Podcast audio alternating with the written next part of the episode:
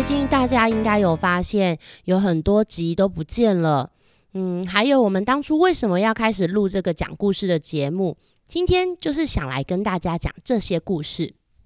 铃铛姐姐自己呢，从小到大都很喜欢看书，不管是小说啊、故事书啊，或是像我很喜欢《昆虫记》哦，然后还有各种绘本。那我也很喜欢看漫画。那长大以后，我也很喜欢看电影啊、动画啊，这些我都非常喜欢。我喜欢各种的故事，但其中呢，绘本它的发挥空间最大、最有趣了。因为绘本的字通常不会到太多，而且呢，画画的人啊，常常会在他的图里面藏很多有趣的东西，像一些彩蛋啊，还有像例如说之前我请你们找的那些东西。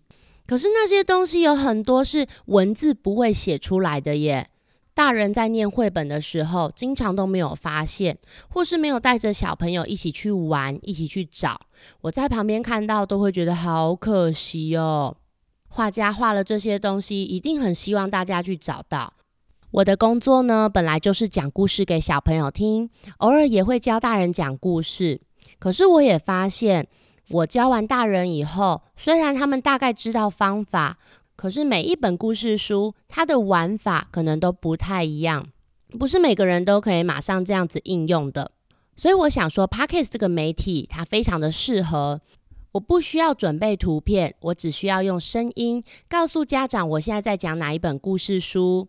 那爸爸妈妈或是小朋友都可以参考我们的方式去运用、去学习。例如前阵子那一本《我家不见了》，我也有去教很多的志工，让他们去练习讲这本故事。可是上完课以后，大家还是会需要知道这个故事要怎么样讲，在哪里要问问题，在哪里可以带小朋友找东西。如果我没有把它录成故事的话，其实大家回去要自己想很久很久。那如果我直接把它录起来，大家回去很方便听，很方便学，不就可以去讲故事给更多小朋友听吗？哎，只是很可惜，本来都已经排好要去学校讲故事给小朋友听，只是现在疫情的关系没有办法办活动。当然希望啊，疫情可以赶快结束，那这样子这个活动又可以继续办下去喽。一开始发现 First Story 这个平台的时候，我觉得很棒，因为它非常的方便。我不是一个电脑很厉害的人，所以 First Story 的设计啊，可以让我很方便的上传。而且呢，它有一个功能是小额赞助。我当初看到小额赞助的时候，其实也想说，啊，我的故事就放在这边免费可以听，谁会赞助我啊？所以当我收到第一笔赞助的时候，我真的觉得很感动，然后我也觉得很开心。因为大家明明就不用特别付钱，还是可以听得到故事啊！可是居然愿意为了支持我们而赞助我们钱。我一开始呢是打算要自己来录这个 podcast 的，因为录这些故事其实是没有办法赚钱的。那放星球另外两个姐姐，她们自己都有小朋友要照顾，所以会比较辛苦。如果把时间拿去做没有办法赚钱的事情，那其实会让他们更加的辛苦。不过每一个姐姐讲故事的风格和方式都会很不一样，我也很希望可以让小朋友去嗯听到更多人讲的故事，所以我就也是有问他们呐，我就说要不然就是放星球给你们薪水，请你们来录这些故事，虽然没有办法给很多啦，不过我也不希望他们就就是花了时间，可是却没有钱。所以这个节目其实最大的赞助商就是放星球哦。那在这边啊，也想要跟所有曾经赞助过我们的爸爸妈妈还有小朋友说一声谢谢，真的是超级感谢你们的。其实大家就算免费听，我们看到有人在听就已经很开心了。我以前听过一句话，类似说每一次的消费都是一次投票。这句话的概念呢，就好像是说，你花钱买的东西，它是一个很棒的公司做的，那你就是在支持他做一些很棒的事情。你今天花钱买的东西是一个很坏的公司做的，像之前就有一间公司，他们用那种厨余回收的油，呃，来做成东西耶。那如果我们花钱买他的东西，不就等于是支持他做这些很坏的事情吗？所以对我来说呢，赞助这件事情，就是能让我知道，原来我做的事情是能让大家认同，而且对大家是有帮助的。Podcast 呢，这个媒体，我还有一个非常非常大的梦想，就是我很希望它是可以慢慢的分享，慢慢的扩散出去，连很多偏远地区啊，或是资源比较缺乏的地区，他们都能收听跟运用。因为像铃铛姐姐呢，其实以前比较有空的时候，很喜欢当志工。那我也去过很多资源比较缺乏的偏乡。其实阅读这件事情啊，对于偏乡的小朋友来说，真的是一个最低成本的投资，而且也可以让这些资源比较不充足的小朋友，可以明白很多的道理，认识很多的事物。那真的很感谢大家的赞助，让我们可以持续做这件事情。其实没有赞助我们金钱的人，真的也没有关系，因为像连我自己呀，虽然说我有固定捐款的一些单位，可是我上个月也去调低了一些金额，毕竟那个时候因为疫情，全部的活动几乎都取消了，所以连接下来能不能赚钱，根本都不知道。那像当我自己没有办法赚很多钱，可以拿钱去帮助别人的时候，怎么办呢？其实我觉得帮忙分享也是一个很大的助力。例如像铃铛姐姐自己很擅长讲故事，那我就可以用这份能力分享很多好事情，让大家知道，这样也很棒啊。那即使你是小朋友，你还没有办法赚钱，可是如果你今天听到了一个很棒的事情，你去分享给不知道的人，那就是一件很厉害的事情啦。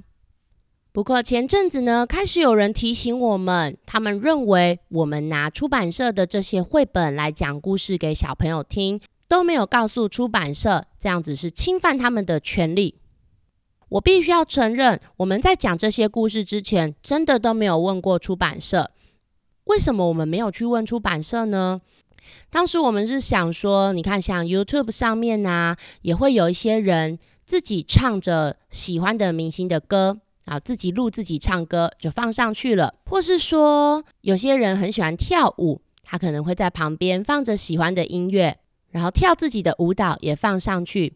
也有很多人他看完电影这个故事以后，他会用自己的方式去介绍电影给大家，那甚至去教大家思考电影中想表达的事情。我觉得我们讲的故事和上面的行为是一样的啊。而且我相信，我刚刚讲的这些案例，他们一定也不是说不想问，而是我们其实都知道，当我们去问大明星、大公司的时候，不见得会有人理我们的。毕竟这些大明星跟大公司，他们其实真的也都很忙啦。那如果每一个人问的问题，他们都要回答，那根本就忙不过来啊，对吧？不过既然有人提醒我们了，我想说，那我们就去问问看吧。可是我们真的没有问过，也没有跟出版社谈过这样子的合作，我们也不太清楚出版社到底会想要怎么样子的合作方式，所以我们当时是透过朋友先联络其中一家出版社，想说有了经验以后再来去联络其他的出版社。可是呢，我们有寄信去，也有打电话，不过就是一直没有回复。我想他可能一直在忙吧。那后来呢？还是有人一直说我们侵权了，嗯，因为他觉得我们有盈利，哦，盈利就是有赚钱的意思。我们想说，好吧，要不然就趁着疫情，哦，因为疫情刚开始的时候我们都没有工作，想说那应该会很闲吧，所以就来把所有的出版社，我们如果能找到 email，我们就尽量寄。那有些找不到 email 的，我们可能就从粉丝专业发讯，那甚至在留言板留言。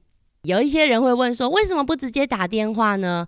因为呢，我们之前打电话的经验是，你打电话不见得能接到那个做决定的人。那而且你打电话其实没有办法留下任何的记录。我们也很想要直接把我们的 podcast 的连接直接寄给他们。那我在电话上没有办法给他连接啊，所以我想说用信件啊，我们自己比较好记录。而且也可以留下我们曾经有联络过的一些证据。那这两个礼拜以来呢，更新的很少，对吧？因为我们已经寄信给出版社了。那我们想说，都已经寄信给别人了，在别人还没有回信之前，我们就先暂时不要更新。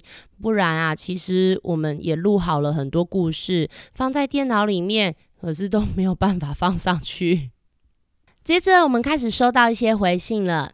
有一些出版社呢，觉得我们不能这样子用他们的绘本讲故事。嗯，也有一些出版社呢，完全没有回音，我们也不知道我们的信到底跑到哪里去啦。但是也有一些出版社是很支持我们的哦，因为啊，他们有把我们的故事听完，他们有发现我们真的是希望小朋友能多看书，他们真的有发现我们是想要推广绘本，而不是单纯的讲故事给小朋友听而已。那从去年一直录到现在，也有很多的爸爸妈妈告诉我们说，小朋友你们越来越喜欢去图书馆，而且越来越喜欢看书，甚至还会主动说要买书。诶，这些消息啊，让铃铛姐姐、小鱼姐姐、露露姐姐听到以后，真的都觉得很开心，因为我们觉得我们做的事情有帮助到大家，有让这个世界变得更好一点。好，那最近消失的这些故事呢？原因就是有些出版社告诉我们说，不行，请你们不要这样子用我们的故事，这是侵犯我们的权利。嗯，既然出版社这样子主张，那我们当然先尊重，先配合。不过我们后续啊，还是会去询问更详细的法律咨询。去了解我们做的行为真的有这么的糟糕吗？是不是有其他的机会可以再放上来呢？我们真的很希望可以再放故事回来给小朋友听。最近我们有一些故事下架听不到了，嗯，其实，在 Podcast 上面啊，或是 YouTube 上面，我们下架的故事有很多还是搜寻得到。那所以如果大家最近真的很想听这些故事，也可以去搜寻看看其他人讲的。说不定你们可以找到其他喜欢的故事啊！其实啊，这阵子也有人建议我们说：“嘿，你们就不要讲这些绘本故事嘛，你们就去做点改编呐！改编以后就不是他们的故事，你就可以讲啦。例如说《野猫军团》啊，你就改成《野狗军团》呐；《汪汪老板》你就改成《喵喵老板》呐。”小企鹅搭游轮啊，那还不简单？你可以改成小狗搭游轮、小猫搭游轮呐。啊，反正游轮本来就是交通工具嘛，大家都可以搭。其实，如果我们真的想要用这样的方式讲故事给小朋友听，真的是超级简单的。因为我们完全不需要看图片，直接讲就好，不用安排观察细节的部分，不用安排互动，不用问问题，也不用埋任何的伏笔，很轻松，很简单，而且还合法。不过，我觉得这样子才是真的不尊重绘本的创作者。绘本的故事，老实说，其实都不复杂，逻辑也非常的简单。最有意思的，真的就是图画所想传达的东西。每个人看到这样子的画面，所注意到的、所观察到的、所感受到的，都会有点不一样。如果改成这样子的方式讲故事，我相信小朋友还是会听得很开心。不过，这就失去我的初衷了啊！我是希望能让小朋友想去看书。但是用这样子的方式，小朋友要怎么看书呢？就变成我讲的跟书上的可能都不一样啊。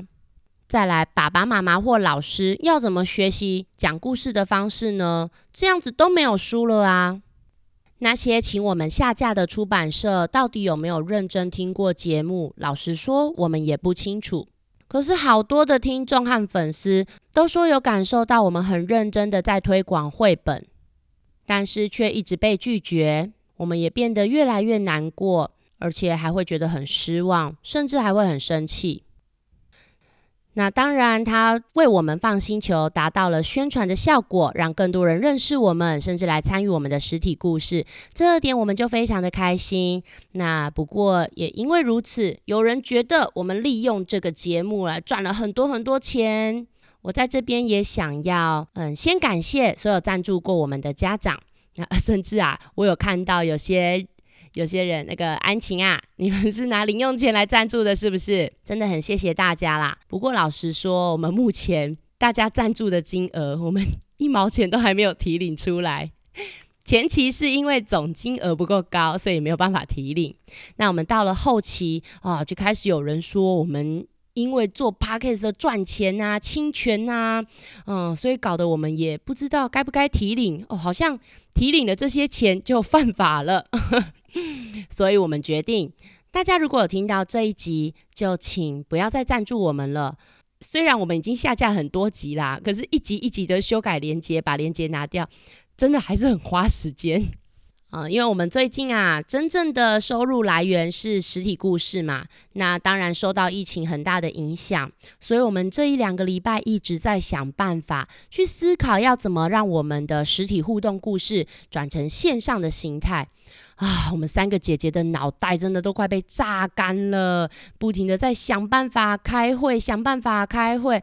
然后呢，小鱼姐姐跟露露姐姐还要照顾小孩耶，所以我就是负责一直回复出版社的信，然后一直下架，一直下架，一直下架。啊，所以我最近真的常常常常会有生气的感觉，生气的心情啊。但是我们在故事里面是不是常常提到，生气有用吗？没有用啊，要想办法啊！所以我们现在也很积极的去找一些法律咨询的资源。那我们很希望可以找到一线希望，可以把这些故事，我们这么认真设计的这些故事，再重新放上来。我知道最近下架了很多小朋友每天都要听的故事，呃，导致很多人家里灾情惨重哈。我想先请小朋友听听别的故事。这世界上有很多的故事都很有趣啊，甚至也不一定要听我们的。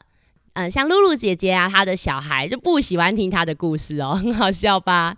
她的小孩最喜欢听张爸爸的故事。那张爸爸也是我们放星球三个姐姐的师傅哦，我们也很喜欢他讲的故事。但是每个人呐都有自己喜欢的。有些人喜欢讲话速度快的，有些人喜欢讲话速度慢的，有些人喜欢音调温柔的，有些人喜欢讲话搞笑的。喜欢什么都没有对或错。最近我们这里有很多故事听不到，那我鼓励大家去听听看其他你以前没听过的故事，或是其他的节目，这样子都很棒。但是如果你真的有很想、很想、很想听的故事，就在我们这边的话，那你再私讯我们吧，我们再来一起，大家帮大家想想办法哦。不过我们还是会继续更新哦，因为目前有三个出版社，还是很欢迎我们用他们的绘本讲故事给小朋友听。呃，还有一个出版社呢，他是认为说我们只有用声音来呈现，这样子是没有侵犯他们版权的。不过我们最近真的很忙，因为我们有两个礼拜都没有工作，那所以接下来的这两个礼拜，我们线上故事推出了以后，我们都很认真的工作，而且都是新的报名流程，我们在整理名单上的负担啊会比较大，比较繁琐一点。虽然更新的比较慢，但是我们还是会持续更新下去，让大家认识更多的绘本，让大家发现绘本里更多好玩还有有趣的互动方式哦。那最后再提醒大家一次哦，不要再小额赞助我们喽！欢迎大家可以把钱拿去购买东宇文化、还有水滴出版社、还有小典藏的书，那或是参加我们最近设计的互动故事也可以。啊，像铃铛姐姐之前啊，第一次尝试要讲故事给小朋友听的时候，是在 YouTube 上面。哦，那时候本来想做二十一天挑战啦，结果因为在 YouTube 上面讲故事啊，都要把衣服穿得好好的，然后头发也要整理好好的，实在太累了，所以二十一天挑战没有完全成功。不过还是有二十个故事可以听哦。我希望大家就算是开着 YouTube 听，也尽量不要看荧幕。因为小朋友看太久的荧幕真的是不太好。最近在疫情期间，每个礼拜在 YouTube 上面也都会尽量去想一些简单的游戏，让爸爸妈妈和小朋友在家里面可以不无聊。虽然我们不是医护人员，没有办法在前线作战，但是我们呢，想要用自己的能力，在疫情期间尽量的为需要帮助的人多做一些事情，让世界变得更好。最后还是很感谢大家的支持哦，下次再讲故事给大家听吧。我是放星球的铃铛姐姐，大家拜拜。